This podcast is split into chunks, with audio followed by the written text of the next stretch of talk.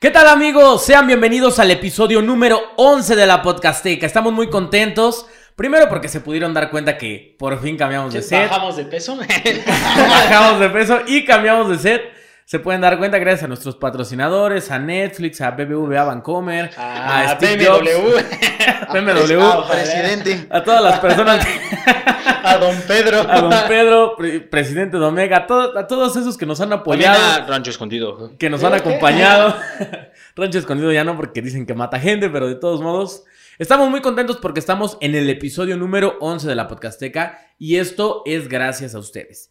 Y el día de hoy vamos a inaugurar una nueva sección o una nueva serie de videos que ahorita se van a dar cuenta porque era un tema que no habíamos tocado, a lo mejor ya lo vieron en el título, pero es uno de los temas más interesantes y de los que más nos han pedido. Pero antes de eso quiero presentar a mis amigos, a mis compañeros, a mis socios. Willy, ¿cómo estás? Pensé que ibas a ir para allá primero porque cambiamos de lugar. No cuenta. estoy bastante contento porque ya se los prometimos el episodio pasado y se los cumplimos. Ya cambiamos de set. La verdad sentimos que se vio, se vio chido, quedó, quedó muy, muy chido. Entonces, pues dejen su like y compartan nada más por el nuevo set. Aunque no les guste el programa, por el puro nuevo set, ahí dejen su like y compartan. Queremos agradecer a los estudios Churubusco que nos rentaron su covacha. un pasillito que le sobraba ahí en, en- en la Ciudad de México. Donde ponían el catering, el coffee break, ahí Sí, de hecho ustedes no se dan cuenta, pero de este lado está lleno de galletas y todo ese tipo de cosas. Chay, ¿cómo estás? Bastante emocionado, bastante feliz porque ya se dieron cuenta del nuevo set. Tenemos que la lucecilla acá, que dos, tres cosillas. Y ya saben, dejen su like, La compartan. lucecilla acá. Pues, Se ve chida la lucecilla. Ya compré mi virgen que va a ir justamente aquí. Estamos poniendo el clavo, pero ahí va a estar colgando para Tenemos todos dos, tres ustedes. veladoras, dos, tres inciensos. Ya saben, si quieren ver ese Bueno, tipo de veladoras no tenemos vasos de unicel y ahí las vamos a meter. Yo mismo pinté a San Judito hasta Tadeo en, en el unicel. Ya saben. ¿Qué más quieren? ¿Qué más quieren? Pues tenemos el día de hoy un programa muy interesante porque es el primer programa en 11 episodios en donde, hablamos, en donde vamos a hablar del contacto de los humanos con la vida extraterrestre. ¿Les gusta la vida extraterrestre? ¿Qué saben ustedes de la vida extraterrestre? Sé que tienen muchas dudas porque nos han estado escribiendo y el día de hoy vamos a tratar de aclarar algunas. Porque ustedes no saben, pero viene un invitado de lujo en las próximas Pero, semanas. pero. Está muy, muy del uno. güey. Está del Está uno. muy del uno, dirían los de la Rosa de Guadalupe. Entonces, pues vamos a iniciar Sí, con este tema. con este tema que son contactos con vida extraterrestre. Para comenzar, pues vamos a dar una pequeña introducción porque no sé si a ustedes les pasó, pero yo cuando era niño escuchaba que había un programa por ahí que se llamaba Encuentros cercanos del tercer tipo, ¿no? Su- Y entonces, o sea, te llamaba la atención el nombre, pero no sabías ni por qué. La Bueno, escuelota de todos. La ¿eh? escuelota, como tiene que ser. Bueno, lo que pasa es que hay una clasificación para el tipo de encuentros que se da con esta vida extraterrestre, que justamente vamos a hablar de tres tipos, que son los principales y la clasificación original, porque después metieron otros, pero realmente casi todos entrarían en una de estas clasificaciones. Entonces solamente les vamos a hablar de los que son los tres principales y que son los que todos deberían conocer si les gustan estos temas, aunque yo creo que ya los conocen. Bueno, en 1972, el astrónomo Allen Hynek propuso que existen tres tipos de encuentros con extraterrestres. Eh, cabe decir que el objetivo del trabajo de este astrónomo no era como desmentir o asegurar la vida alienígena. Lo único que quería era clasificar el tipo de encuentros o el tipo de encuentros que decía la gente que tenían con los seres eh, de otros planetas, con los alienígenas. Bueno, el primero de estos tipos son los más habituales e incluso a lo mejor ustedes han tenido uno de estos encuentros, puesto que el primer eh, tipo de encuentro es el avistamiento.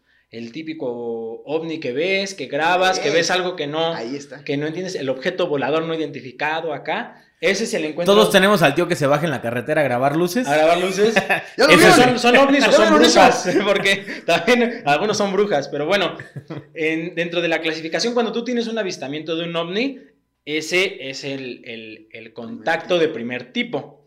El segundo tipo es cuando hay avistamientos, pero aparte de los avistamientos, hay algún hecho o suceso como extraño alrededor de este avistamiento. Por ejemplo, eh, tú ves, tú te bajas a grabar, ves una nave y total, ¿no? Al otro día ves en las noticias que cerca de ahí a un kilómetro, en un campo de trigo, Ah, aparecen pues señales medio extrañas. Entonces aquí ya se está juntando el avistamiento junto con algún Un suceso, suceso extraño. extraño. Eh, bueno, hay distintos tipos de sucesos, como lo pueden ser fallo en la corriente eléctrica, eh, quemaduras, eh, destellos, cosas por el estilo. Esto es el encuentro del ¿La desaparición de ganado entraría como en ese tipo? tipo. Sí, sí entraría porque son sucesos extraños. De hecho, Los bueno, campos de cultivo. por eso, ajá, los campos de cultivo son de segundo tipo. De hecho, bueno, no vamos a hablar mucho de las otras clasificaciones, pero en uno de los otros tipos, como el quinto, sexto, creo que estaba la muerte del ganado y de seres humanos relacionados a este tipo de avistamientos. Pero siento que entran dentro de los mismos tres que son los principales. Bueno, el encuentro del tercer tipo, como era el programa de hace muchos años, es cuando tú ya tienes un contacto directo con una forma biológica de otro planeta. O sea, aunque tú no lo veas bajar de la nave, digamos que tú, bueno, hay que tener criterio, ¿no? Pero, o sea, si tú ves algo que sientes que es un alienígena o, por ejemplo, te abducen, o, bueno, esperemos que no lo hay- los hayan abducido, pero cuando si se dan los casos- abducido, cuando se dan los casos de abducciones, esos son encuentros del tercer tipo, porque ya tienen contacto directo con los seres biológicos de, pues que no son terrestres. Ese es el encuentro del tercer tipo. ¿Ustedes sabían esta clasificación? No como tal, pero sí había escuchado como que estaba y conocía Se ese había de- escuchado el programa. Sí, sobre todo, pero no como tal que se clasificaba como tal. Por eso preguntaba lo de las vacas, que era como, siempre viene unido, ¿no? Como lo de, lo de los cultivos y que desaparece el ganado. De hecho, ¿Es había un eso? juego que se llamaba Coast vs. Aliens. Ah, sí, cierto. que era, creo que tenías que meter a tus vacas para que no se la robaran los los aliens. aliens, Ajá. Pero sí, siempre van como unidos. Las vacas y el, bueno, la desaparición del ganado y lo de los cultivos y siempre pues, le echan la culpa a los extraterrestres o al chupacabras. Pero ya después hablaremos de él. Ese no es Ese- tema de hoy. Ese está en medio, ese está en medio. Está en medio, está en medio. Bueno, ya una vez que saben cómo son este tipo de encuentros, eh, yo les voy a hablar de uno de los casos más famosos y que fue prácticamente el que hizo mediático todo este tema de los seres extraterrestres, porque anterior a este caso la gente o no se animaba a hablar o realmente no había visto nada o por una u otra razón no había salido como mucha información al respecto hasta que ocurrió este. Este es el caso del piloto Kenneth Arnold, un piloto de, la, de Estados Unidos que tuvo un encuentro con, con estos seres. Ahorita se los, se los voy a platicar. Nos tiene que decir si fue de primer, segundo o No, tercer ese tipo. Yo diría que es de... Dos y medio. No, no, no, o sea, es prim- as- hasta eso fue de primer tipo, tal vez segundo, porque depende de cómo consideremos extraño o sucesos que ocurrieron, pero realmente pues no tuvo como contacto directo con los seres. Bueno, como les comento, fue uno de los... Porque hubo un muerto Porque un involucrado. muerto.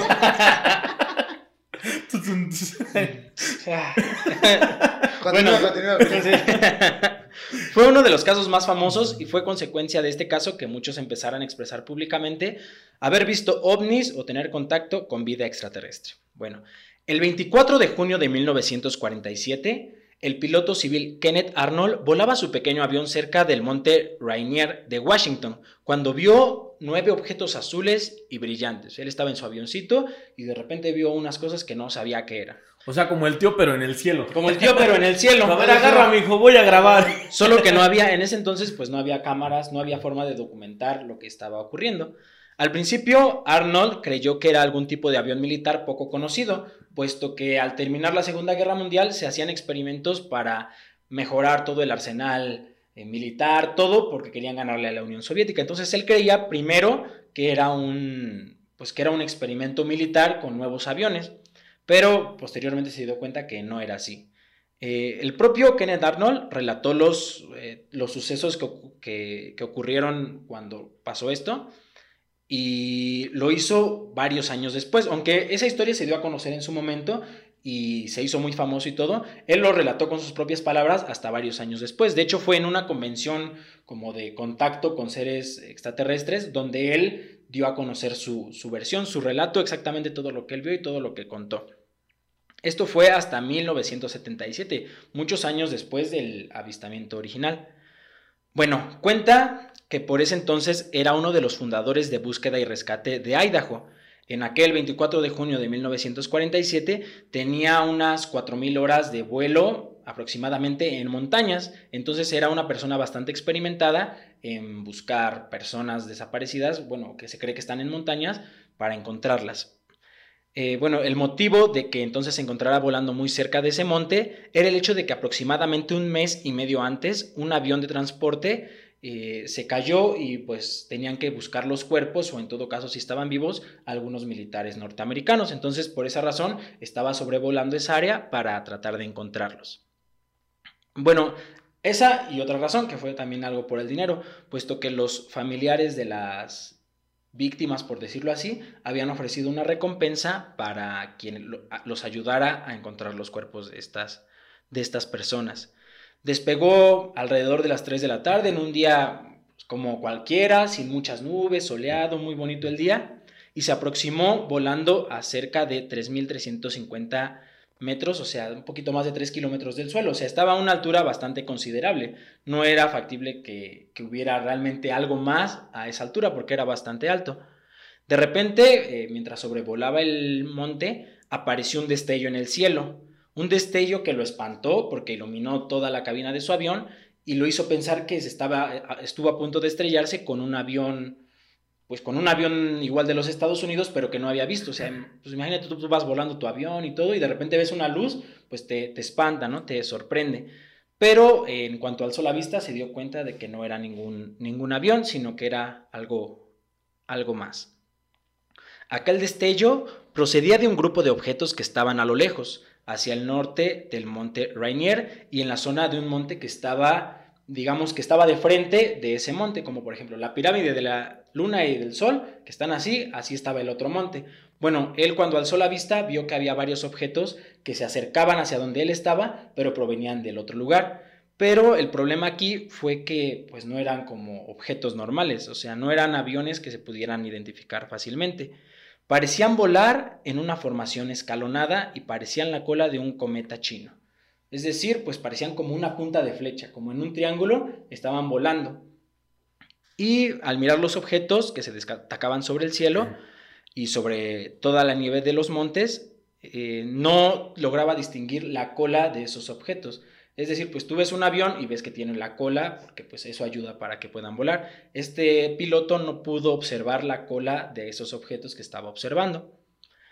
Esos objetos eran de tamaño considerable y logró contar nueve de esos objetos. Los destellos que surgían de su superficie eran pulsantes, es decir, pues, ah, no, nuestras luces no pulsan, pero, o sea, parpadeaban. hacerlo. podrían hacerlo. Pero podrían hacerlo si las programamos. Si las programamos, pero no queremos hacerlo ahorita. pero, eh, o sea, parpadeaban, o sea, había muchas cosas ya extrañas.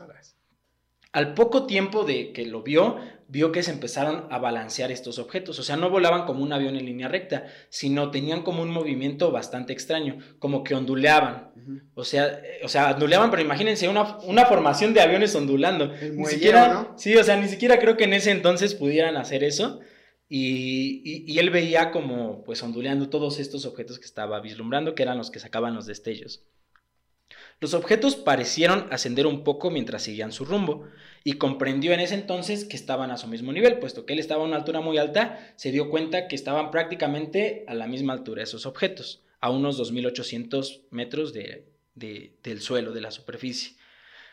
Mm, por los cálculos que realizó el piloto, identificó que estos eh, objetos que no podía identificar volaban a la velocidad de 2.000 o una aproximado de 2.700 kilómetros por hora. Algo que sí es bastante sorprendente porque en ese entonces no había la tecnología para llegar a tales velocidades y es una de las cosas que hacen pues, dudar sobre todo que haya sido algún experimento secreto o algo, puesto que en ese año justamente sobrepasaron por primera vez la barrera de la velocidad del sonido, eh, que es como unos 1250 kilómetros por hora. Y justamente ese año, de hecho, no antes de eso, sino meses después, lograron llegar a una velocidad cercana a los 1300 kilómetros por hora los aviones militares. Pero aún así. El famoso Sonic Boom. Ajá. Que es cuando se ve la nube que se abre atrás ajá, del porque avión. se, se llama Mach 1 cuando sobrepasan la velocidad del sonido. Entonces, hasta ese año fue que lograron sobrepasar esta velocidad, que no estaba ni cerca de lo que calculó el piloto que volaban estos objetos.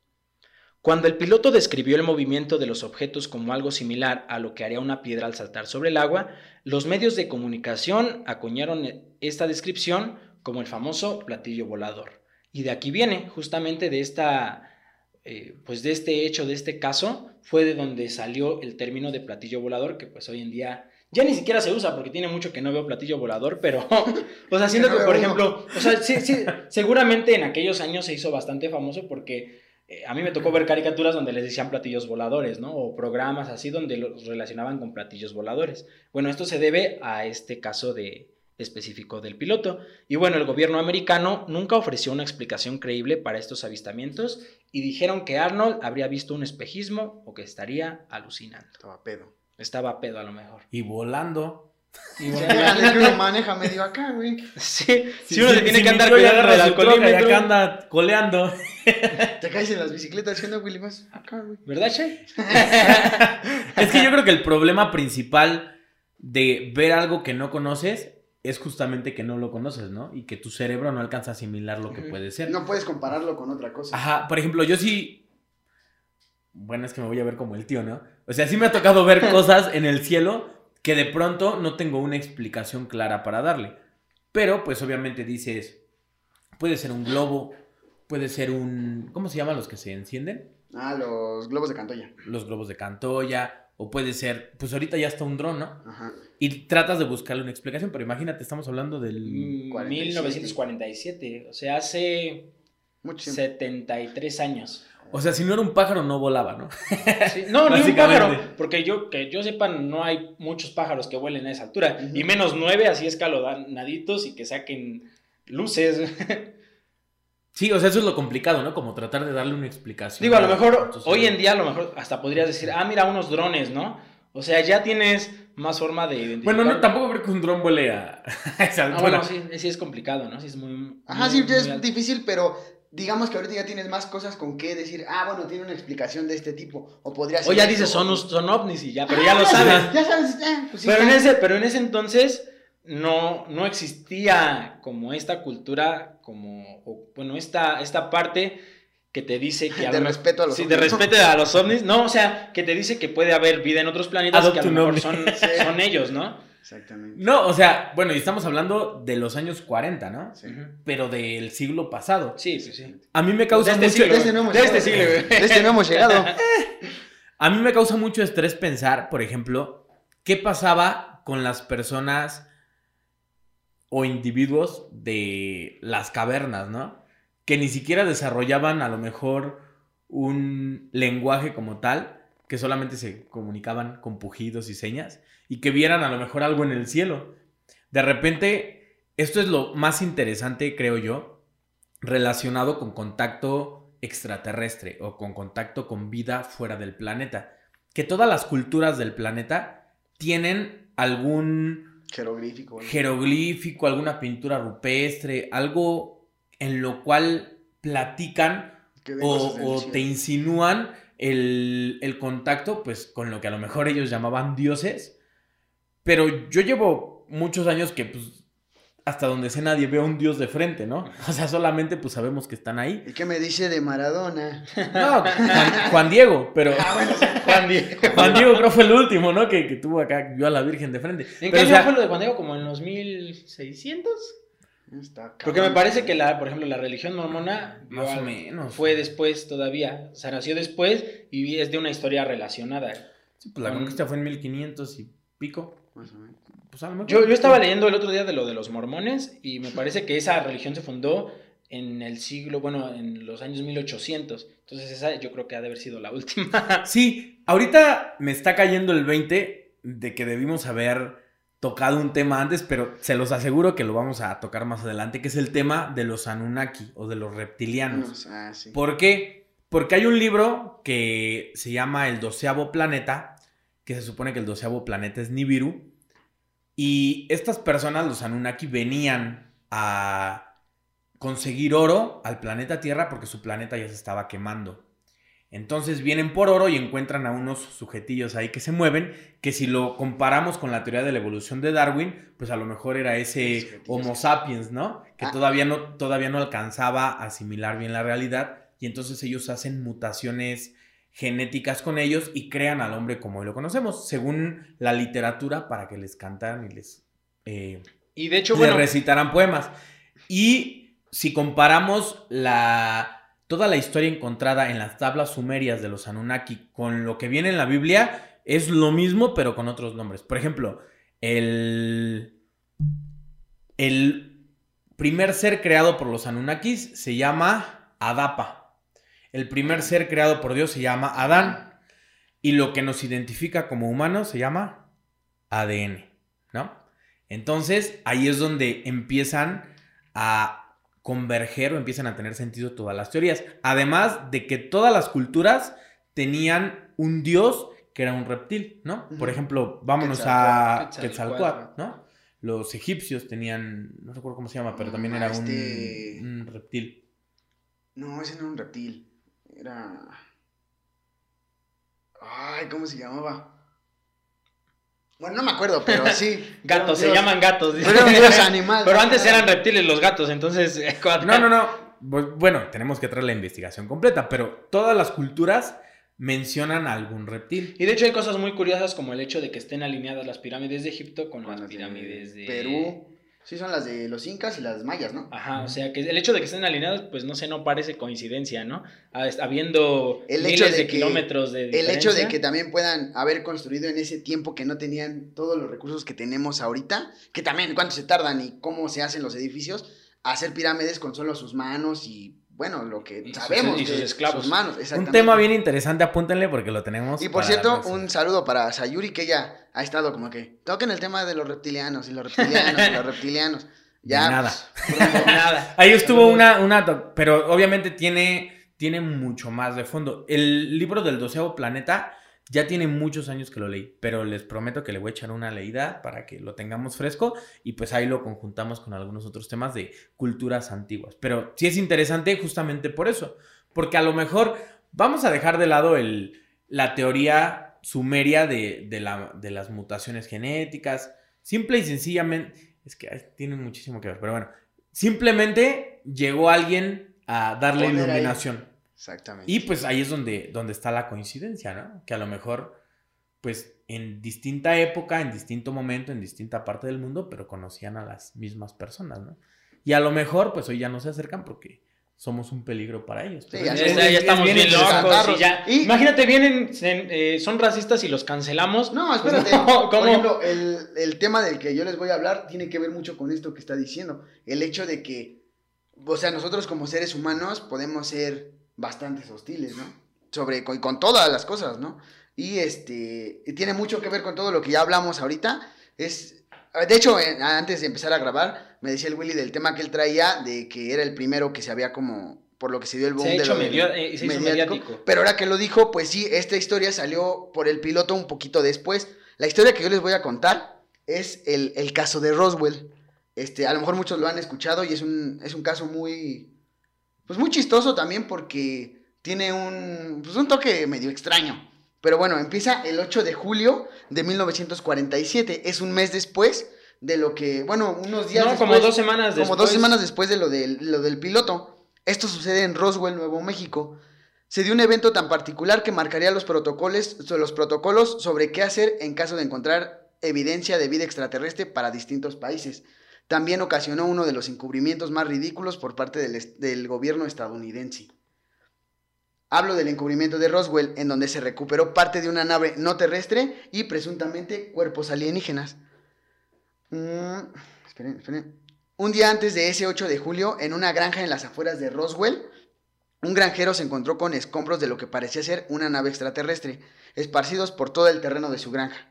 Durante el tiempo que tardó, durante el tiempo que tardó en ir al pueblo a reportar, o sea, lo que estaba pasando, este, pasaron más o menos unos cinco días, en lo que todas las personas, ya sabes, como el típico vecino chismoso, pasa algo en tu casa y toda la colonia se entera, ¿no? Exactamente Ah, pasó. Eso ni pasa. Exactamente eso pasó. La gente ni es chismosa. Así como de, oiga, vecino, ¿y qué, qué es eso que tiene ahí en su patio? ¿Es suyo? ¿Es nuevo el carro? ¿Qué? Está, está bonito, está bonito, ¿eh? ¿Cuánto le costó qué? Algo así. Todas las personas que vivían en los alrededores en demás granjas y otras cosas fueron a, a la granja de este señor, pues a ver todo el desmadre que había realmente porque, pues fue como... Pues sí, o sea, se, se cayó algo y estaban restos pa- esparcidos por todos lados. Y pues toda la gente realmente, este, pues fue a ver qué era lo que estaba, ¿no? Y entre todos los escombros se encontraron algo bastante particular. Lo que era, se lo describen como un papel, como, por ejemplo, los que fuman y los que no fuman, yo creo que también lo han visto, cuando tú compras unos cigarros, lo abres y tiene una, un papelito como metálico. El que te pones en los dientes. Ah, es- no sé quién haga eso, pero si lo hacen, ese. Ese, ese, ese. Ajá, como el que cubre los cigarrillos. Pero era tan fuerte, estaba así igual de delgado, pero era tan fuerte que ni siquiera pegándole con un martillo, ni picándolo con cualquier cosa, se rompía. O sea, no se podía romper, ni se agujeraba, nada. Un papel, pero lo extraño de este papel, más que nada de eso, era que, por ejemplo, si lo agarraban en la mano, se lo ponían, lo podían doblar y se hacía chicharrón, abrían la mano y regresaba a la, a la forma original que tenía. Este, además, encontraron una, ¿qué será? Como una varilla con tipos de como jeroglíficos, pero pues, extraños que realmente pues nunca habían visto ni sabían qué significaba, pero lo importante de esta es que tampoco se podía romper ni doblar. De hecho, hay una historia que dicen que, de hecho, esa varilla se la llevaron a un bar y era un concurso de borrachos, que a ver quién podía doblar la varilla, así, en serio. O sea, como- o sea, que los borrachos así querían intentar doblar la varilla pues para ganarse que una chelita o lo que les fueran a invitar al ganador, pero realmente no podían, este... Era como el martillo de Thor, güey. Algo así, exactamente, o como la espada en la piedra, era algo así. Se Algo- llamaba Pachuca, donde fue. Ah, sí, ¿Dónde fue este bueno, concurso? en los rones de Don Chino, ahí, ahí fue. Bueno, pero el 7 de julio. don Chino, que ya esperemos nos patrocine él, sí. Con un don roncito, Chino. Mire, aquí estuvieras. Chino. ¿Qué estuvieras, don Chino? Oye, estamos haciendo promoción gratis. ¿Qué está pasando aquí? Escríbanle todos a Don Chino para Los rones de don Chino aquí van a aparecer. Eh, Bueno, eso no, pero sí escriban. Escríbanle a Don Chino. Los que conozcan a Don Chino. No creo que en Marruecos conozcan a Don Chino, pero Es un señor así medio. Parece chino. a lo mejor en China nos van a llegar mensajes, ¿no? Que Oye. vende rones. Ah, bueno, pero un día antes de pues, la fecha donde hizo como el boom de esto, fue el 7 de julio, Mac Brasel, el que era el... Él no era el dueño de la granja, él era el encargado de cuidar la granja, ya que los dueños pues no estaban. Se dirigió a la base militar más cercana para informar a las autoridades y sobre todo para que fueran a limpiar pues todo el desmadre que había en la granja. Estaba lleno de esas de cosas pues, e- extrañas, ¿no? Él más que nada fue a eso, como para decirles, pues oiga, no mames, no, pues quiten ese desmadre porque no puedo trabajar. Este, y ya les comentó todo lo que había encontrado y todo, y pues rápido pues, el gobierno agarró y mandaron a un, este, a un encargado. Este encargado fue el mayor Jesse Marcel, quien al, ver todo quien al ver todos los escombros dijo, y así lo dijo, por fin tenemos la evidencia, llamen a, llamen a la base y avisen a los periódicos. Esto pues me imagino que tiene que ver a lo mejor con lo de con algunos sucesos, unos, algunos sucesos anteriores que habían pasado que realmente estaban buscando pues alguna evidencia o algo de que había algo más ahí afuera, ¿no? Y este, lo que, además de esto, cuando pasa en este, en este caso que va la milicia a la granja a ver, pues, a ver los escombros y a llevárselos, mucha gente se empezó a percatar de que había un olor muy, muy extraño, o sea, olía así culerísimo, así horrible, horrible, pero no podrían describir el olor.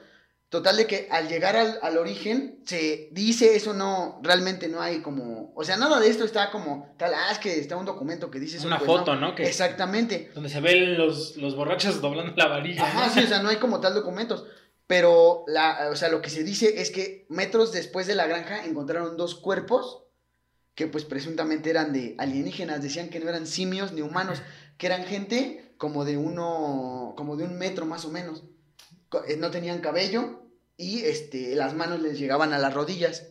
Y pues de ahí empezaron a... Y de ahí nacieron los enanos. de ahí se- No, pero... ve, no, Nos van a vetar, ¿Por qué güey. ¿Por ¿Por qué me es hacen eso? esto? ¿Por qué hizo eso? Bueno, ya lo Pues dijo más o primero Franco Escamilla, ¿no? ¿no? quería un enano para agarrar queso. Pero bueno, el chiste es que encontraron estos seres y pues a toda la gente, o sea, realmente no tenían una explicación de qué eran estas personas, o sea, podían a lo mejor ya haberse tomado como enanos en ese caso, ¿no?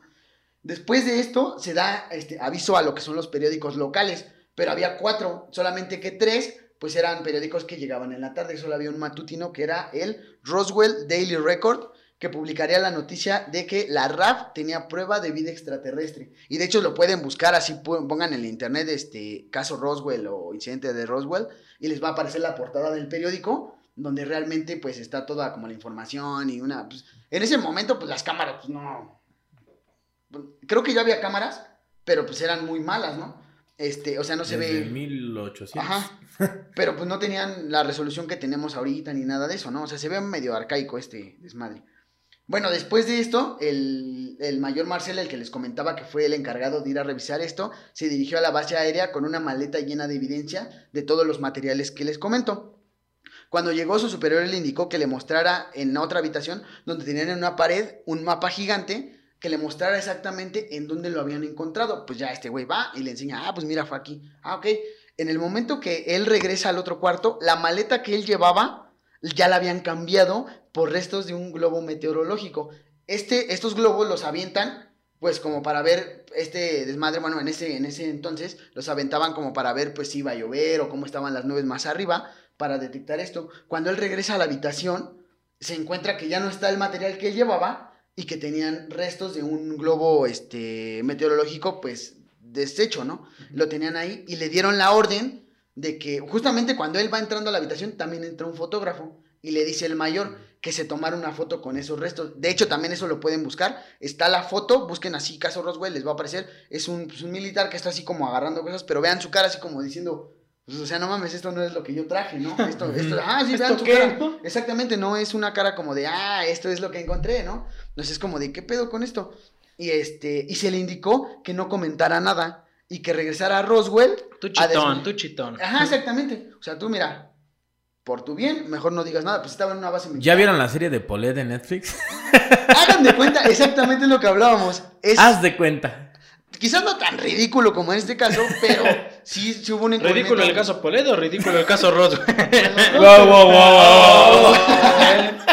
Pero sí está un poco extraño, o sea, sí, sí fue como muy ridículo lo que quisieron dar a entender, ¿no?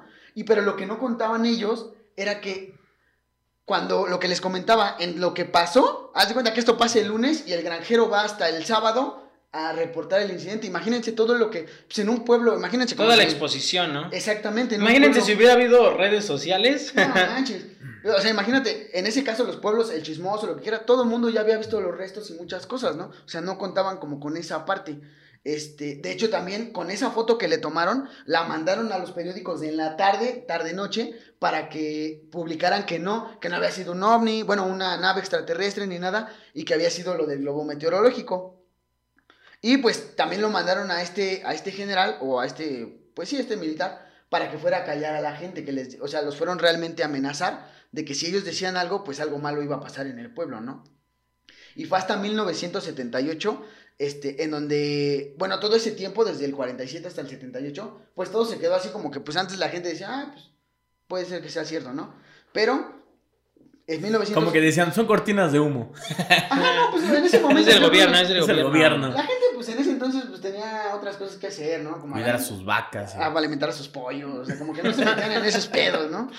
Pero hasta que unos investigadores que se, bueno, los nombres son Staton Friedman y William Moore, compararon los, los resultados de una serie de entrevistas que ellos hicieron a varias personas del pueblo, a varios militares, para ver si coincidían las, esto- las historias.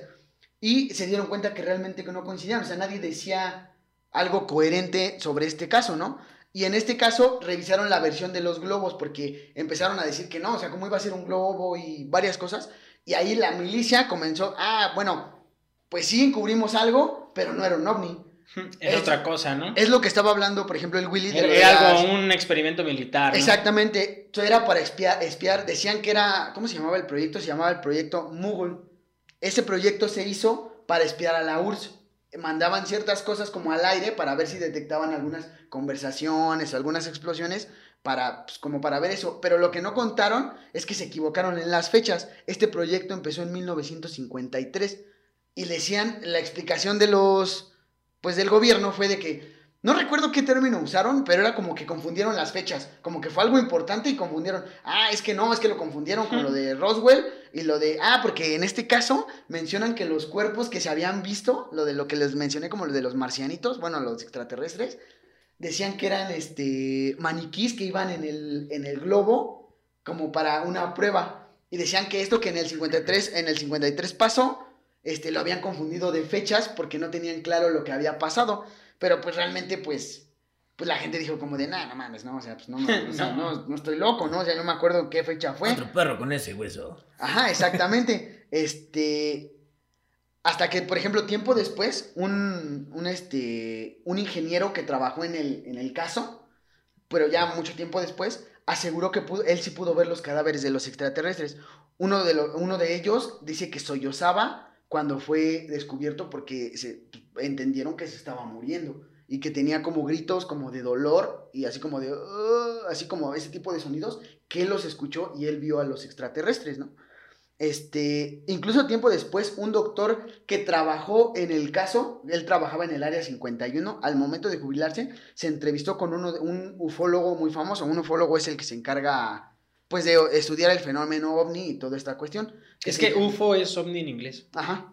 Este, él, se- el nombre de este ufólogo es Leonard este, Stringfield, igual lo pueden buscar. Él, este, ¿Springfield? es- no, String- Stringfield, no, Springfield. No, Springfield. No, Springfield como los Simpsons, Stringfield. Leonard Springfield, así guárdenlo. Sí, ahí lo ponen, ahí les va. Guárdenlo, como si fuera contacto. Sí. Bueno, este, este doctor se fue a entrevistar con él, pero fue anónimo, o sea, realmente nadie sabe el nombre del doctor, ¿no?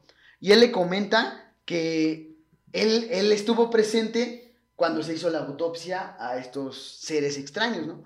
Él comenta varias cosas, como de que ellos no tenían órganos, que, por ejemplo, ellos no tenían labios, ellos nada más parece que la cara estaba así, y nada más le hicieron como una cortada y tenían una ranurita. Tenían, pues, Como los chinos que no tienen párpados. algo así, exactamente, sí, de hecho sí. Ahora ahí- con los chinos, no, van a no tienen cancelar. párpados. ¿Te acuerdas cuando dabas clases en, en una secundaria y que tenías una alumna chinita y que no le podían eh, delinear los ojos porque no tenía párpados? Pues sí pasa. ¿Qué les digo, chavos? ¿Qué les digo? Parece chiste, pero es anécdota. Eso sí es cierto y nos consta a todos. Bueno, los que estamos aquí. Ah, pero les comento, de ahí, de esta parte, de como él comenta que eran, viene la idea que todos tenemos, la imagen que tú, tú piensas en un extraterrestre y dime, o sea, más o menos puede pensar cómo se lo imagina. Esa imagen que tenemos del, del muñequito gris cabezón con unos ojotes así como almendrados, viene de este caso. En este caso, este, de hecho, hay un video que circula que es muy famoso, que es el de la autopsia extraterrestre. Él dijo que ese video no era el original, o sea, es un video falso, es como una representación, pero que el video original sí existe. Él, él comenta, este doctor dice que sí existe esta idea que este...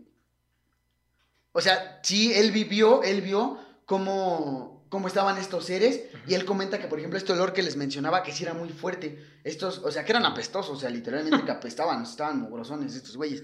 Y que, este, que el olor era tan fuerte que no, la autopsia la tuvieron que hacer como en muchas partes, muchas sesiones, porque los mismos doc- doctores con máscaras no aguantaban el olor de los seres que pues realmente habían muerto, ¿no? Y pues, nada, nada confirmado, pero pues es una... Hay mucha gente que dice que sí es cierto, que esto realmente pasó. Y ahora en el pueblo de Roswell, de hecho, hay un museo dedicado a este incidente. Ahí hay pues muchas cosas sobre el, o sea, como muchas fotos o retratos o dibujos que ha hecho la gente y representaciones de lo que pasó en el pueblo. De hecho, esto le dio de comer a, a ese pueblo. Ese pueblo se dedica a, pues a toda esta cuestión de los aliens. O sea, ya, ya es un pueblo turístico, ¿no? Seguramente porque si tú vas a... ¿Qué fue Nuevo México? Ajá, ese nuevo. Seguramente si estás por ahí, pues vas a decir, ah, pues quiero ir a ver ese museo, ¿no? Exactamente, y pues sí se ha convertido como en un punto de reunión para mucha gente que le interesa este tema de la, la vida extraterrestre e irse a reunir a Roswell como para ver el museo y muchas cosas. Hasta que salió Breaking Bad. Es el nuevo atractivo turístico ah, de Nuevo sí, México. en Albuquerque, ¿no? Albuquerque, Y sacan el restaurante de, de De los, los pollos pollos, hermanos. y el lavado y. Pero sí, no sé, o sea, no sé ustedes qué opinan ya después del caso Paulet, digo, del caso, El caso Roswell, Roswell. del caso Roswell, este, lo que pasó. Pero sí hubo gente que después declaró que sí lo habían visto, ¿no? O sea, que a pesar de que fueron amenazadas tiempo después, aseguró que sí había sido cierta. que- O sea, que eso que se estaba diciendo, que sí había pasado, que ellos lo habían visto, ¿no? Mucha gente decía que sí, o sea, ellos estuvieron ahí cuando vieron el, el papel que te digo, que mucha gente dice que sí vio a los, a los marcianitos. ¿Habrá alguien que se haya quedado con alguna prueba física? Pues dice Pues, que... Mucho. Ajá, dicen que a lo mejor mucha gente sí se la quedó, pero pues por lo mismo de lo del gobierno, pues realmente no es como que, mira, yo lo tengo, ¿no? Porque pues no mames, o sea... Imagínate que ahorita saliera a la luz algo Pues así. que dicen bueno, que es que fue- no puedes asegurar que es real, ¿no? Que es verídico. A menos que sí sea algo extraordinario, que te muestren y sea una varilla que no se puede. No, lo que pasa es que estamos hablando del siglo XX. El siglo XX es el siglo del dogma, ¿no? En siglos anteriores estábamos hablando de siglos de sumisión por parte pues, de las autoridades eclesiásticas. En el siglo XX digamos que ya no había tortura, ya no había esta sumisión de que a fuerzas tienes que hacer lo que yo te diga, pero de alguna manera fue un siglo muy dogmático. ¿Por qué? Porque de- tú tenías que creer lo que te decían. Bueno, Y decía el tenemos- el iglesia, boom pues, el del radio, de la televisión, que eran medios de difusión masiva, pero eran medios de control de las personas. Entonces tú tenías que creer lo que te Y estaban decían. bien cañones, eh, como la historia de cuando se dio a conocer la Guerra de los Mundos, no sé si conocen la historia, que hasta, bueno, el- un locutor de radio llamado Orson Welles eh, fue el que hizo como esta broma, él era, digamos, una radionovela, y al inicio de la radionovela dijo, esto es ficción, esto no es real, pero pues como aquí nos pasaba al principio que no les decíamos de qué estábamos hablando, pues él a la mitad del programa no decía, ah, esto, esto es una radionovela, sino que él lo dijo al principio y se soltó. Y entonces empezó a leer la novela de la Guerra de los Mundos, pero como interpretándola. Él decía, justamente fue en los años 50, entonces fue poquito después del boom mediático de todos los seres extraterrestres y hizo, pues, no sé si decirlo como una broma en la radio, porque fue más bien como una interpretación en la que él, pues digamos que era como un reportero y según sí estaba viendo, o sea, él decía, no, yo los estoy viendo, están matando gente y así, y la gente lo escuchaba en el radio y los que no sabían que era una radionovela o que es, o sea, que era ficción. Ah, los que no sabían que era ficción, pues sí creían que estaba pasando eso en realidad. Entonces hubo mucha gente, o sea, hubo gente que se suicidó, que se volvió loca, que empezó a cometer crímenes, pero cañón porque creyeron eh, todo esto que, que ocurrió en una estación de radio, cuando a final de cuentas pues era ficción. Y pues, se llevó una demandota a Orson Welles, y... pero bueno, ah, quedó como una anécdota muy cañona de la radio. Bueno, y como esta, pues hay muchísimas historias. Pero a lo que voy, el punto específico, es que hoy en día tenemos algo que se llama Internet y redes sociales. Y hasta el mismo Papa ha salido a aceptar vida extraterrestre, ha salido a aceptar eh, los diferentes eh, tipos de preferencias sexuales. O sea, ha aceptado muchísimas Es que cosas. tenemos un que el- moderno, güey. Además de eso, es algo, es que es la caja de Pandora, o sea, ya no lo puedes guardar, porque de alguna manera te das cuenta de lo que está pasando en el mundo. El día de hoy tenemos una cámara, tenemos internet y nosotros somos nuestros propios jefes, ¿no? Somos nuestro propio canal de televisión. Esto hace 10 años, no te vayas muy lejos, bueno, 15 vamos a ponerle. Era algo imposible, era algo que no se podía hacer, era imposible llegar a las personas. Entonces, pues si te lo ocultaban y el gobierno te decía, no pasó, esto fue otra cosa, a ti no te quedaba otra opción más que creer, ¿no? No existía el derecho de réplica. Hoy un, algún político dice algo y salen las personas, ¿no? Eso no es cierto, porque esto, y aquí está este video, y aquí está este video, y aquí está tu video en el digas. 2006 diciendo lo contrario. Ya no se puede Sí, el- ocultar. el- el Dicen por ahí, ¿no? Lo que se sube a internet ya Se se queda queda, para para, siempre. siempre. Pero en ese entonces no había derecho de réplica.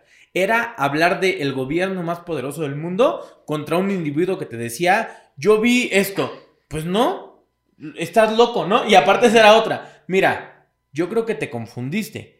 Pero si tú insistes en que no te confundiste, entonces estás loco, ¿no? Y vámonos a un manicomio. Digo, si, le, pa- decía, si le- "Sí, sí, si le sí, pasó a un me confundí". piloto de las Fuerzas Armadas de Estados Unidos que le dijeron, no, es que tú alucinaste y así. Alguien que ya estaba dentro de ese medio y aún así le dijeron que estaba loco, pues que no, que no le van a decir a la gente. Creo que va muy relacionado con el tema que les traigo el día de hoy, que es uno de los mitos más grandes que existe en torno a la vida extraterrestre, que es el Área 51. El Área 51 es un área ubicada en el estado de Nevada, está muy cerca de Las Vegas. Ah, por si Y- quieren echar una, un blackjack. Bueno, si tienen Y- dinero, porque no creo que sean de 25 pesos como aquí. Como en el- Wimpod, ¿no? Es que ellos no nos pagan patrocinio. A ver, es para que nos paguen, para que digan, venga, vénganse, les vamos a dar dos juegos de blackjack. Ahí lo que hagan con sus fichitas, y pueden agarrar los cacahuates que quieran, porque de Ah, coca. sí, Ok. Es el lugar, es conocido por ser uno de los lugares más misteriosos del mundo. Y se cree que en esta, en esta área 51 han hecho experimentos con vida extraterrestre y que el gobierno de, esta- de Estados Unidos tiene encubierto un proyecto completo relacionado con la vida extraterrestre. ¿Dónde será? Se encuentra en el estado de Nevada, ya, ya lo comenté, y está a unos cuantos kilómetros de Las Vegas. Entonces, se ha vuelto un área turística hasta cierto punto porque hay una valla en donde te impiden pasar. Si tú te pasas, hay letreros claramente donde dice que si tú sobrepasas, el Voy gobierno puede utilizar la fuerza. O sea, te pueden disparar si te encuentran ahí. Entonces, hay muchos youtubers que se han metido y caminan como 10 pasos y es como de, estoy arriesgando mi vida. No sé qué, pero bueno, o sea, están muy, muy lejos. Las únicas tomas o fotografías que hay del Área 51 las han tomado eh, con drones o desde muy lejos. Porque Pero realmente viste que es muy hace, uno o dos años se hizo como un... pues no sé si decirle movimiento porque sí fue más como el mame. Ah, sí, de que muchos youtubers y muchos influencers y mucha gente decían, no, ya es hora de que nos revelen la verdad, que no Que sé vamos qué. a invadir Fueron área 51. muchas personas y eso sí me consta. Bueno, yo vi videos, o sea, yo no estuve ahí, ¿verdad? El güey- el Bueno, o se sea, pero vi, pero vi muchos videos, o sea, que sí había mucha gente reunida cerca de esa parte donde dices que ya está prohibido el paso. Según Pero para- cerca, ¿no? Nada, Cerca, más, no, no, más paroleaban, así como que a ver. Sí, o sea, pero según era un movimiento para decir, no, pues es que ya queremos ver qué es lo que tienen ahí, ¿no? ¿Cuál es la justificación del gobierno? El Área 51 es una base militar que, como les comentaba, está en el estado de Nevada, en Estados Unidos de América. Y se encuentra a unos cuantos kilómetros de Las Vegas. Se supone que en esta Área 51 hacen experimentos nucleares y en los años 40 era utilizada para hacer pruebas con aviones. Entonces, el- la versión oficial es que no puedes ingresar porque es peligroso. Pero, pues, esto te da, pues, la cabida a todo el mito que se ha generado de ahí en adelante. La primera vez que se mencionó esta área como una posible base donde se tenía contacto con vida extraterrestre fue en el año 1989, donde aparece un hombre en un canal de televisión que habla del S4 o Sector 4. Su nombre era Robert Scott Robert Scott Lazard. Y él asegura que trabajó en el Área 51 y que fue reclutado para hacer experimentos con ingeniería inversa con tecnología extraterrestre. Él platica que, pues obviamente no le dijeron este tecnología extraterrestre, pero lo invitaron a hacer pruebas de ingeniería inversa y cuando llegó encontró muchas cosas curiosas. Por ejemplo, una nave o un platillo que estaba armado de una sola pieza. No tenía ninguna soldadura, ningún remache, o sea, estaba hecho de una sola Ese pieza. sí lo hicieron adentro. Lo hicieron. Y no había manera en la Tierra en ese momento, yo creo que ni en este momento, de hacer algo de esa magnitud de una sola pieza. ¿Qué Ahí es donde de la impresión 3D, güey? era, era- era parecido, pero un poquito más tecnológico. Entonces, bueno, el S4 es un complejo subterráneo que se encuentra en el área 51, donde encontró todo este tipo de cosas. Encontró también un documento con fotografías de autopsias a algunos seres pequeños. Y pues ahí decía el lugar de procedencia de estos seres y decía que provenían de la, gana- de la galaxia Zeta Reticuli. Se supone que es el lugar de procedencia de estos seres pequeñines. Él dice que observó en los pasillos a personas con batas hablando con seres pequeños y con brazos largos. Asegura que el gobierno de Estados Unidos tiene contacto con seres extraterrestres desde los años 50. Y él asegura que hay un video que comprueba todo lo que él dice, pero asegura que mientras esté vivo nunca va a salir a la luz. No sé si lo amenazaron o algo por el estilo, pero de una manera inesperada dejó de hablar del fenómeno. De repente salió en un canal de televisión, dijo que él tenía pruebas, dijo que, que lo contrataron, bla, bla, bla, y de repente su manager, porque ya tiene manager, La mafia del poder. la magia del poder dijo que no iba a volver a dar entrevistas acerca de ovnis. Que era un científico que si querían le preguntaran de otra cosa, pero de ovnis absolutamente nada. Lo silenciaron, le llegaron al precio, lo que tú quieras, pero ya no habla de ovnis. Pero fue el primer acercamiento o la primera vez que se mencionó al Área 51 como una posible base donde tenían experimento con extraterrestres. Bueno, en el 2013, lo que les comentaba, conforme fueron avanzando las nuevas tecnologías, la CIA libera una serie de documentos que estaban previamente clasificados, en donde reconocían la existencia del Área 51, porque, ojo, antes de este año se supone que era secreta, o sea, se supone que eso era un mito. O sea, ni existía. Ni existía. En el 2013 la CIA dice, bueno, si existe, es una zona de alto secreto, pero porque hacemos pruebas nucleares. Esa fue la explicación. La verdad, Nadie no la queremos conocía. que te dé cáncer, no queremos que te mueras. mejor, Es por mira. tu bien, claro, no pasa nada extraño ahí. Y bueno, ese revelaron que era un campo aéreo desde el año 1940. lo que les comentaba, ¿no? Que hacían pruebas de misiles y todo esto, y pues por eso no podía acercarse las personas. Un dato curioso es que el presidente Barack Obama fue el primer presidente en hablar públicamente del Área 51. De hecho, el video está en YouTube y es un video muy gracioso porque parece que está haciendo stand-up, ¿no? Habla, sí, sí, sí. Algo comenta del área 51 y todos empiezan a reír y después dice, creo que públicamente hablé del área 51 y todo el mundo se ríe. No entiendo el humor gringo, pero, pero todo el mundo estaba Tú muy sabes que los presidentes tienen ese humor muy particular. Ok. Al Área 51 se le ha nombrado el lugar más misterioso de la Tierra, por todo lo que supuestamente esconde ahí. Se cree o se dice que conservan los restos de la nave espacial del caso Roswell en Arizona. Y hay un video, bueno, además de lo que comentaba esta persona, que se supone que fue reclutado, que dice que hay videos de autopsias y todo eso, hay un video que también circula en las redes de un interrogatorio que se le hace a un supuesto extraterrestre y que se cree que se hizo en ese lugar.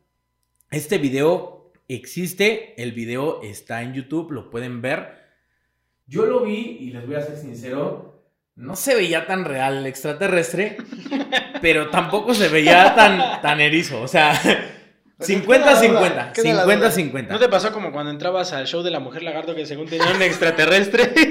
¿Cuántos capítulos ha hablado de la mujer lagarto? Le Es el primero, este es el primero. Si esto, llega, si esto llega a 10.000 likes, le traemos a la mujer lagarto a Ah. Willy. En vivo, en persona. Sería mi sueño. Por favor, denle like, por favor. Es un video muy extraño porque, como comenta Shai, no tiene la calidad que tenemos hoy en día. Yo digo que es 50-50. O sea, sí podría ser una botarga, sí podría ser. eh, a lo mejor este, algunos trucos de caracterización que hoy en el cine sería facilísimo, pero para el año de la entrevista, pues no sería tan fácil. No sé, yo tengo mis dudas. Pero se supone que se hizo en esa área. Y pues como les comento, se ha vuelto un lugar turístico, no como tal el Área 51, sino las afueras del Área 51, porque hay muchas personas que llegan y graban y todo eso, pero muy pocos son los que se atreven a entrar por las consecuencias que pueden tener. Ahora hay un dato curioso. El gobierno burlándose, quiero pensar, de todos los mitos que hay sobre eso, a la carretera que te lleva al Área 51 le pusieron algo así como carretera extraterrestre. Ese es el nombre oficial. Tenía. Ah. Su nombre era Carretera 750 y no sé qué, y le pusieron carretera extraterrestre. Así es, ese es el nombre oficial de la carretera. Entonces, pues bueno, caemos en exactamente lo mismo de siempre, ¿no? No sabemos qué tanto sea real, no sabemos qué tanto sea falso. Las coincidencias son muchas. Pero lo cierto es que es un área secreta que pertenece al ejército de Estados Unidos y que es prácticamente imposible ingresar. Ya tenemos a varios, yo adelantándoles, ¿va? Tenemos a varios compatriotas mexicanos que han entrado, por ejemplo, a la NASA, que han estado... Remix. Remix. Me refiero a- Tendremos a Remix. Aquí tomándose. Que han- que han un estado en la NASA Chino. Y que nos han revelado cosas relacionadas con los avances científicos que existen en la NASA acerca de la vida extraterrestre. Pero no existe una sola persona que propiamente pueda decir yo entré al área 51 y esto es lo que hay. Es un proyecto tan secreto que no, no hay alguien que haya salido a la luz. No sé si sean muy bien pagados o muy bien amenazados, pero el punto es que no existe, a excepción de esta persona, alguien que te pueda asegurar lo que sucede ahí. Todo lo que hay en Internet son especulaciones. No existe un documento, ya sea fílmico, ya sea escrito, de ninguna índole, que te compruebe que estuviste ahí adentro. Creo que Así ninguno de secreto es. Creo que ninguno de los casos ahorita que tenemos, no tenemos ni hay así como documentos como tal que digan, ah, es que esto sí pasó de esta forma o así. Simplemente, como dice, es especulación porque nadie, en este caso, no te pueden asegurar. Yo sí lo vi, yo estuve ahí, yo dije esto, porque realmente Y no, espérame, y si lo hacen, No tiene no, credibilidad. no, no le vas a creer, ¿no? O sea, ¿cómo le vas a creer?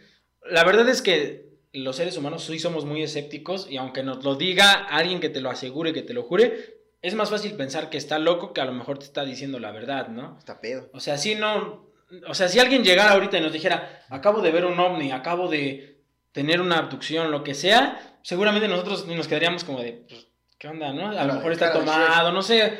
Creo que pensaríamos más en otras opciones que a que realmente ocurrió eso, porque es algo tan tan oculto, tan secreto, tan poco probable, que pues seguramente por lo mismo no, es, no, no se ha revelado nada oficialmente, porque ese- el ser humano no está listo Pero como yo- para Yo, conocerlo. yo creo que más bien el ser humano es un ser que está acostumbrado a convivir en sociedad y por lo tanto trata de adaptarse a las reglas de la sociedad. Seguramente si tú aseguraras que existe la vida extraterrestre o la vida alienígena, te tomarían como loco. Pero yo no creo que haya una sola persona que no en algún punto de su vida se haya preguntado qué hay más allá de las estrellas, ¿no? Pero es que siento que también el, el problema es en el hecho de lo que mencionábamos, que somos como seres humanos bastante hostiles. Por ejemplo, si hay güeyes que andan apedreando lechuzas porque dicen que son brujas, no mames. Sí, o sea, imagínate qué pasaría. Es como- Crecen las brujas, pero no en el coronavirus. Ah, no mames, o sea, güey. No, ya, ya, ya, ya. Pero, o sea, como decían, creo que es en la película. Maldita Sí, sea. así, güey. O sea, como dicen en la película, creo que era la de Karate Kid, la nueva, ¿no? No, no es cierto. Es en la de Rápido y Furioso Reto Tokio, güey. Que dicen los japoneses que, que siempre lo diferente atrae problemas, ¿no? Y siento que eso es, es una frase, un dicho muy cierto. En este caso, por ejemplo, no sé si fue cierto lo de Roswell, pero, o sea, pues no mames, a lo mejor los marcianos no hicieron nada, güey. Y se los llevaron secuestrados, güey. Se murieron ahí, güey. Imagínate, no, no entiendo qué pasaría si realmente alguien conociera un extraterrestre, ¿no? ¿Qué, qué tanto, digo, como lo de las lechuzas, los apedrean o los intentan matar, ¿no? Sí, seguramente, o sea, luego te dan miedo las arañas. Este... no, o sea, yo Conozco lo que un sujeto que ve arañas y... No, seguramente, o sea, y honestamente, si nosotros viéramos un extraterrestre, pues sí nos espantaríamos. No es como que actuáramos natural, como de, uy, es que. de. O sea, tendría pues, que ver las circunstancias, ¿no? Pero, o sea, si alguno de nosotros tuviera un acercamiento cercano del tercer tipo, pues no estaría. O sea, realmente yo siento que ninguno estaría cómodo con eso. Pues no, pero... Por muchas razones, no solamente por cómo se ven, sino por Es que sí, lo, o sea, lo que significa eso, no, ¿no? no entiendes a lo mejor las intenciones de, de a qué viene o por qué está aquí, ¿no? Pero es el problema, que muchas veces no preguntamos, ¿no? Simplemente vamos a los madrazos. Así estamos acostumbrados. Pues sí, o sea, realmente mucha gente estamos acostumbrados a Esta eso. noche en Hechos, el conductor de la podcasteca pelea con un alien. y el video, Chay, aparte están del vuelo, ¿eh? güey? Sería un tirote, Estaría, Ah, estaría sí, sí, con, con el jab sí le saca un- un- unos centímetros. un puñito por lo menos. Un muñón, un muñón. No, pero sí, no, o sea, estamos acostumbrados a, ese, a esa agresividad. Te digo, no sé qué tan bien o qué tan mal hagan a la sociedad como la conocemos en caso de que en algún momento, que muchos dicen, no, en este 2020 ya no más falta esa, eso, güey. Que lleguen los No aliens. mames, ya tembló, güey, ya se erupción, eh, hicieron erupción los volcanes, está el coronavirus. Plagas de langosta. Plagas de langostas, güey. El- Esa imagen que surgió mucho en internet, la de donde según se veía Lucifer, Ajá. en la cara de Lucifer. está- Aquí este tenemos muchas hormigas. No sé si sea Tenemos una una señal, pero invasión de hormigas hay un aquí. montón de hormigas. O sea, mucha gente dice, nada más falta que lleguen los aliens o Este los año, este año sí ha sido muy apocalíptico. Exactamente. O sea, imagínate qué pasaría si realmente llegaran y te dijeran, ah, pues somos nosotros, ¿qué onda, güey? ¿Qué- o qué sea, onda? ¿Qué transita? Sí, claro, Sí, porque hablan español. Seguramente hablan todos los idiomas, Billy. Fíjense que, por ejemplo, hay algo muy curioso. Eh, hace unos 70 años, no estoy seguro en qué año, se lanzó una sonda espacial que se llama la sonda Voyager, que actualmente es, digamos, que el objeto terrestre que ha llegado más lejos. O sea, está, a, me parece que 24 horas luz, para que se den una idea. O sea, en años, en luz es poquito. Pero, o sea, está bastante lejos, ya, o sea, ya sobrepasó todos los planetas, ya en teoría está fuera del sistema solar y esa sonda espacial se hizo con la idea de contactar seres de otros planetas, sin saber que a lo mejor después llegarían, ¿no? O a lo mejor ya habían llegado, pero se fueron y no volvieron. Esas, esas, bueno, son dos sondas y ambas tienen grabaciones como con saludos o como con...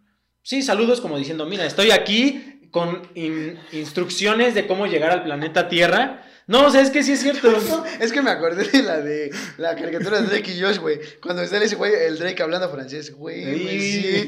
Sí. Bueno, Homero Simpson así. lo que En, llegaba, güey. en- en estas sondas hay grabaciones en 40 distintos idiomas por si en algún momento llegara a ser captada por vida extraterrestre, estos seres pudieran, a lo mejor hablan francés y no hablan español, Ah, pero pudieran captar qué es lo que está tratando de decir el ser humano. Además de que viene co- con instruccio- instrucciones precisas de cómo encontrar al planeta Tierra. Bueno, a nuestra forma de ver, ¿no? Porque si tú le dices sistema solar, te van a decir los marcianos, pues, ¿qué onda? Pues, a ver, hay como 20. Creo que es así medio chueco. No, no, no, o sea, se supone que, se, se supone que si hay, si hay instrucciones precisas para encontrar el planeta Tierra, por si en algún momento alguna otra civilización logra captar esas señales y tienen la tecnología para venir, pues digan, ah, pues mira, nos están puso su saludando. gua. Contacto aquí. Sí, esa es algo así como... No, le como- mandaron un ontas a los. Ándale. a los Es como, es como un like en Instagram, más o Sí, menos. un toque. Sí, que digo, creo que pasaría lo que nos comentaba Antonio Zamudio hace unas semanas, ¿no? Primero tratas de Encontrar lo lógico. encontrar lo lógico. O sea, yo creo que si te encuentras una persona así o el estereotipo de alien, primero dirías es alguien disfrazado, Es, ¿no? es un enanito Ya disfrazado. después te acercas y dices, güey, Ah, eso se ve muy real, ¿no? Parece un pez afuera del agua. Entonces ya empiezas a pensar. Y yo creo, bueno, quién sabe, va, a lo mejor estoy nada más de hocicón. Ya les platicaré si algún día veo un alien. Pero yo creo que ya cuando estés de frente, pues ya no te sirve correr, ¿no? O sea, a lo mejor tratarías de... tra- bueno, no tratarías de tratar. Tratarías de alguna tratando, conversación. tratante- tratantemente de tratar. Tratarías de tratar tratantemente de tratar un tratado. Le pones como Tarzán allí, ¿no? Le pones tu manita así como para que te Sí. ponga la suya. Pues, pues intentarías Willy. comunicarte con Willy. Omar. Abajo, Chay. Abajo, abajo. Y te dice, habla español, güey. Como la chinita del Morea, ¿no? Güey, que es mexicana, güey. No, es pinche chay racista, güey. Ah. Hijo, no, chay, ya no puedo contigo, güey. Bueno, yo creo que esa sería la primera reacción. O sea, yo no correría. Intentaría comunicarme con, con él y pues ver qué sucede. Creo que la curiosidad, a pesar de que mató al gato, eh, en todos los seres humanos es algo predominante. No sé, a lo mejor... ¿Pero no crees que hubiera alguno que reaccionara queriendo golpearlo a lo mejor de, pues, del shock, de la Yo creo que no, porque si es, o sea, ya es una imagen reconocida. Si a lo mejor te Bueno, encuentra- esa es una imagen, pero realmente no sabemos si, por Sí, ejemplo... sí son así, no, deja de eso. O sea, no es como que existan solamente los humanos y los marcianitos que no tienen labios. No, no, no, por eso estoy hablando de una imagen como los conocemos. Que te O llegara sea, a lo un mejor güey como el de Depredador, güey. No mames, yo sí me Ah. cago, güey.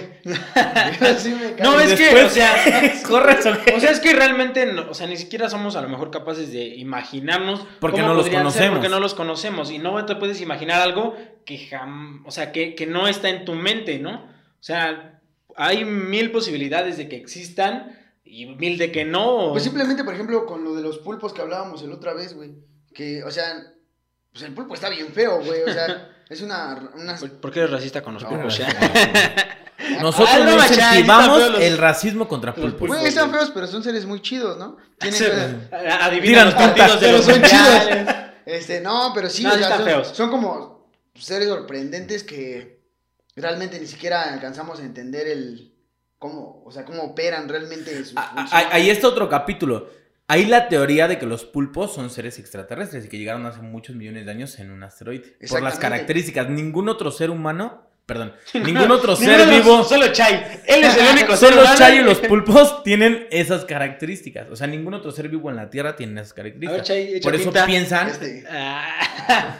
A ver si trae un pulpo el y perro. baila y baila. Enséñales cómo baila. No, porque no tiene. Antes, bailaba, pero la cuarentena acabó con su baile.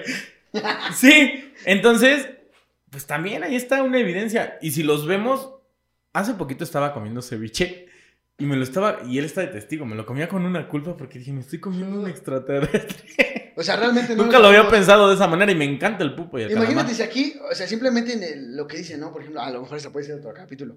La, lo que Ya hay- sacamos como 10 capítulos Lo- aquí, men. Apúntale, el- porque no nos vamos a hacer cápsulas, si no, no nos va a lo dar que, tiempo. todo lo que hay en el fondo del mar, ¿no? O todo lo que ha salido, por ejemplo, con los tsunamis. O sea, son seres horribles, la neta, están bien culeros.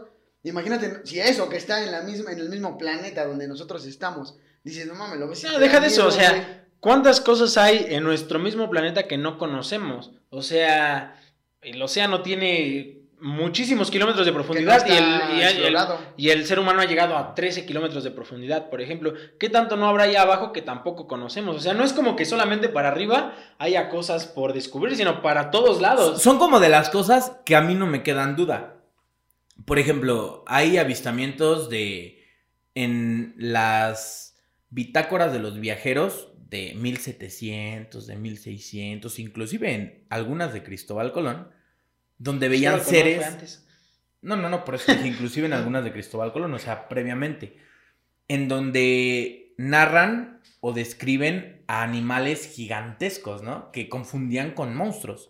Pero a lo mejor son seres de las profundidades del océano que en ese momento se manifestaban porque no había la sobrepoblación que tenemos hoy. Exactamente. Digo, no tienen que irse a otro planeta, prendan la televisión.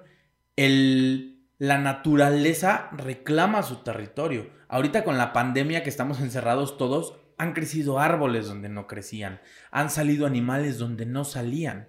Si ustedes pudieran ver, en el río de si las ustedes avenidas. pudieran ver, En el río de las avenidas.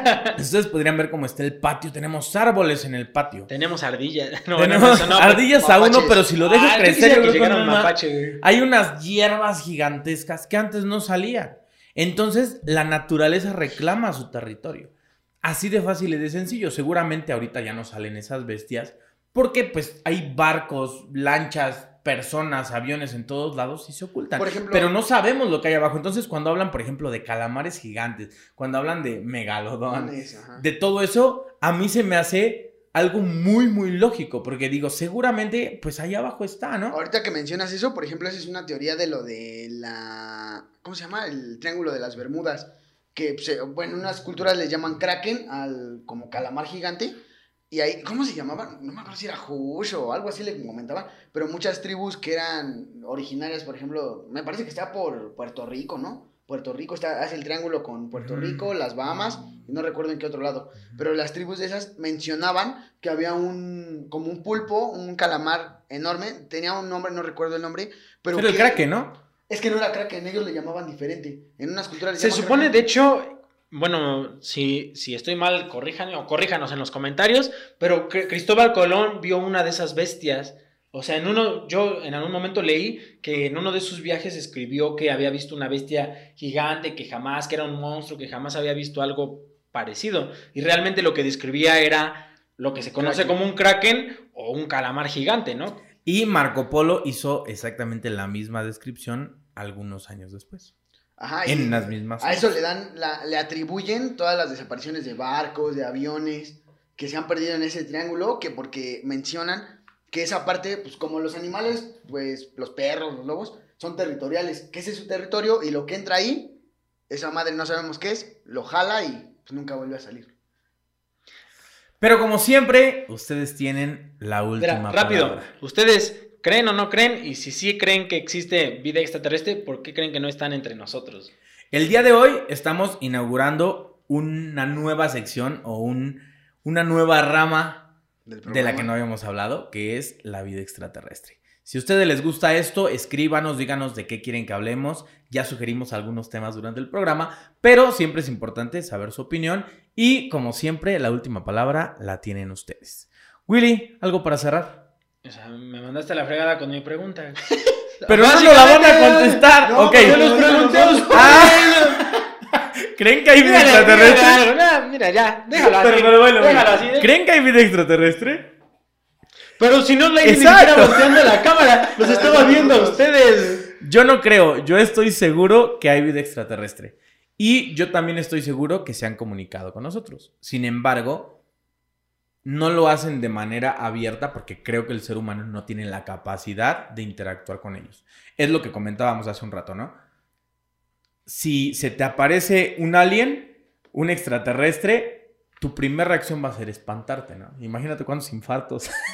Sí. Yo creo que es por eso, porque no tenemos la capacidad de hacerlo. Y en el momento en el que podamos, vamos a hacerlo, ¿no? Se habla en los últimos años de un cambio dimensional, de un cambio de conciencia de todo el planeta y de todas las personas. Y creo que tiene que ver con esto, con la capacidad de ver más allá de lo físico o ver más allá de las tres dimensiones que son palpables para los seres humanos. Entonces yo creo que va por ahí este despertar de conciencia que además coincide con muchas cosas, el hecho de que podamos o no interactuar con ese tipo de seres. O sea, yo creo que, que sí existen y que si no se manifiestan es porque no tenemos la capacidad o no podríamos entenderlos. ¿no? Nos haría más mal que bien. Yo opino lo mismo, yo estoy segurísimo, sería muy Retweet. egoísta. Sería muy egoísta de nuestra parte y muy mamón decir que en el universo tan vasto como es, somos la, el único ser inteligente o, o como lo quieran llamar, en todo él, ¿no? Y yo siento que no se han acercado porque no estamos listos. Les digo, o sea, si hay gente que le echa ácido a los doctores para que suban al camión, o sea, imagínense esa mamada. Imagínate a alguien, si están allá afuera, o sea, van a decir, pues no mames, no, o sea, ¿a qué voy? Como cuando vas a una casa que no te quieren, ¿no? ¿A qué voy? además, obviamente nadie tiene una explicación totalmente certificada de vida extraterrestre, pero hay muchas personas que relatan que son seres pacíficos. O sea, no vienen, no vienen a invadirnos, a lo mejor superiores. vienen a enseñarnos algo y llegan a enseñarte algo y tú lo agarras a. Abrazos. Imagínate, sí, claro, pues es por eso. Tú, Willy. Yo ya no les voy a decir nada. Ya. Hagan lo que quieran. Ya ni se va a despedir el Willy. Ya. Willy, no, bueno, ¿crees que haya vida extraterrestre?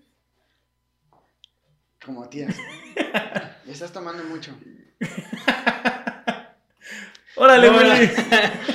Bueno, la verdad yo también, o sea, siento que sí tiene que haber porque, o sea, hay miles de millones de planetas, de lugares que ni siquiera estamos cerca de observar y de conocer, y otros que nunca lo vamos a hacer porque están más lejos de lo que jamás podremos observar. Y siento que no hay contacto por cómo ha, cómo ha cambiado seguramente la humanidad, porque si nos ponemos a pensar, y ya lo mencionamos hace rato, pues en todas las culturas antiguas, esas que hoy admiramos porque eran muy sabias, porque se basaban en, las, pues, o sea, estudiaban las estrellas, que estaban muy cerca, pues de alguna forma de lo que para ellos era su Dios, ¿no? Si en esos momentos, no, no se tendrán registros, ¿no? Pero hay historias de que vinieron, de que lo hicieron después, de que lo hicieron después, seguramente si no vienen ahorita, pues será por una razón, ¿no? Entonces, pues quién sabe, la, la humanidad no es que no esté lista, sino que, pues pienso que dejó de estar lista, porque yo creo que en su momento vinieron, Nos enseñaron lo que tuvieron que enseñar, se fueron, después dijeron, pues vamos a regresar, y ya no los recibimos con los brazos. Fueron por unas herramientas y aquí habían pasado. Sí, o sea, yo digo millones que de han de haber regresado y ya no lo recibimos con las brazos, los brazos abiertos como hace dos mil años, ¿no? Entonces, pues, pues yo creo que ahí, por ahí va la cosa. Pero pues, ahora sí puedes decir el cierre, ahora sí. Ya no quiero. Tenemos muchísimos programas preparados para ustedes. Ahorita que comentó viajes en el tiempo, viajes en el espacio, en fin. Además de, los que ya, Críptidos. además de los que ya hemos comentado. Entonces, escríbanos de qué quieren escuchar y nosotros con mucho gusto pues vamos a atender la mayoría de las que podamos. Willy, ¿algo para cerrar? Ya nada, ya. Buenas noches. No, no, pues que nos dejen su comentario, compartan si les gustó el video. Ya ahorita sí vieron que ya nos esforzamos bastante con el nuevo set, esperemos que les haya gustado y tan solo por eso nos merecemos que nos compartan y que nos recomienden a sus amigos. Porque Aunque sea final- tres, aunque sea tres, a final de cuentas lo hacemos para para entretenerlos, para a lo mejor dejarles algo para que se distraigan un poco, pero pues a nosotros nos ayuda que llegue a más gente. Entonces, pues si nos pueden ayudar, de verdad háganlo. Este mes me llegó 700 mil pesos. Usted, o sea, ¿ustedes creen que lo hago por dinero? Obviamente no. Lo hacemos por ustedes. Con eso hizo su biblioteca. La de Palazuelos. Es gigante. Está en Babilonia. O sea, yo sé que no han ido, pero un día los voy a invitar. Chay. Pues nada más, igual que, que comenten mucho lo que les gusta, lo que no les gusta del programa. Y que igual, pues en esa parte aprecien como el hecho de, del cambio de set. Y que todos, es que está muy oscuro. Ya no está muy oscuro. Ya no tienen pretexto para decirle a sus familiares, aquí está el programa, véanlo. Igual los temas que quieran, pues déjenlos ahí para que podamos, pues, Y no va a faltar el comentario que ahorita nos diga, es que está muy oscuro. Es que aún está muy oscuro. no, yo creo que ahora sí ya salió chido. Pues muchísimas gracias por vernos, por escucharnos, por compartirnos. Ya saben que la podcasteca está hecha por y para ustedes. Así que no se olviden seguirnos en nuestras redes sociales. Estamos en YouTube, en Spotify, en Facebook, en Apple Podcast, en Google Podcast, en todas las plataformas de podcast como la Podcasteca. Y aquí van a aparecer nuestras redes sociales personales para que nos sigan, nos dejen un like, nos vayan a saludar, ahí con gusto les Den contestamos. like a mis dos fotos en Instagram. Yo tengo como cuatro, pero Pero ya he pues, subido dos, tres más. Ah, ya digo, sabía, cuando lleguen, mira, ya van a ver seis y no dos. Ah, ya, ya. vayan inmediatamente a mi Instagram, voy a subir mi foto con el alien, ahí está. Esto no es un- 100% real, no fake. 100% real, no fake. Salgo, es una foto muy bonita porque salgo con un alien y la mujer lagarto. Entonces, vayan, la voy a borrar en tres días. Tienen tres días para ir, darme like y ver la foto. Para que vean mi tatuaje de pulpo, les voy a poner una foto ahí para que digan, ah, sí, es cierto, están muy feos. Nada más detalles chido al. Para que no se vea Que no voy a salir acá con. Ah, métele al bíceps, Chay, porque ahorita ya no bailó nada, ¿eh? La verdad. Cuarentena, la cuarentena. Agradecemos su Ya, pa- ya presencia. parecía en, tía, en 15 años, güey. Eso es bien decrépito. Sí, sí, sí, no, ya, ya, ya, sí, hasta, hasta acá de roles de Don Chino, que ya nada más. Era muy corta, parece acá como calamarcito. Calamardo. Muchas gracias por seguirnos. Ya saben que esto es para ustedes. Agradecemos a todos los que nos ven, los que nos comparten, los que siempre están ahí. Muchísimas gracias. Nosotros somos la Podcasteca y nos vemos en la próxima.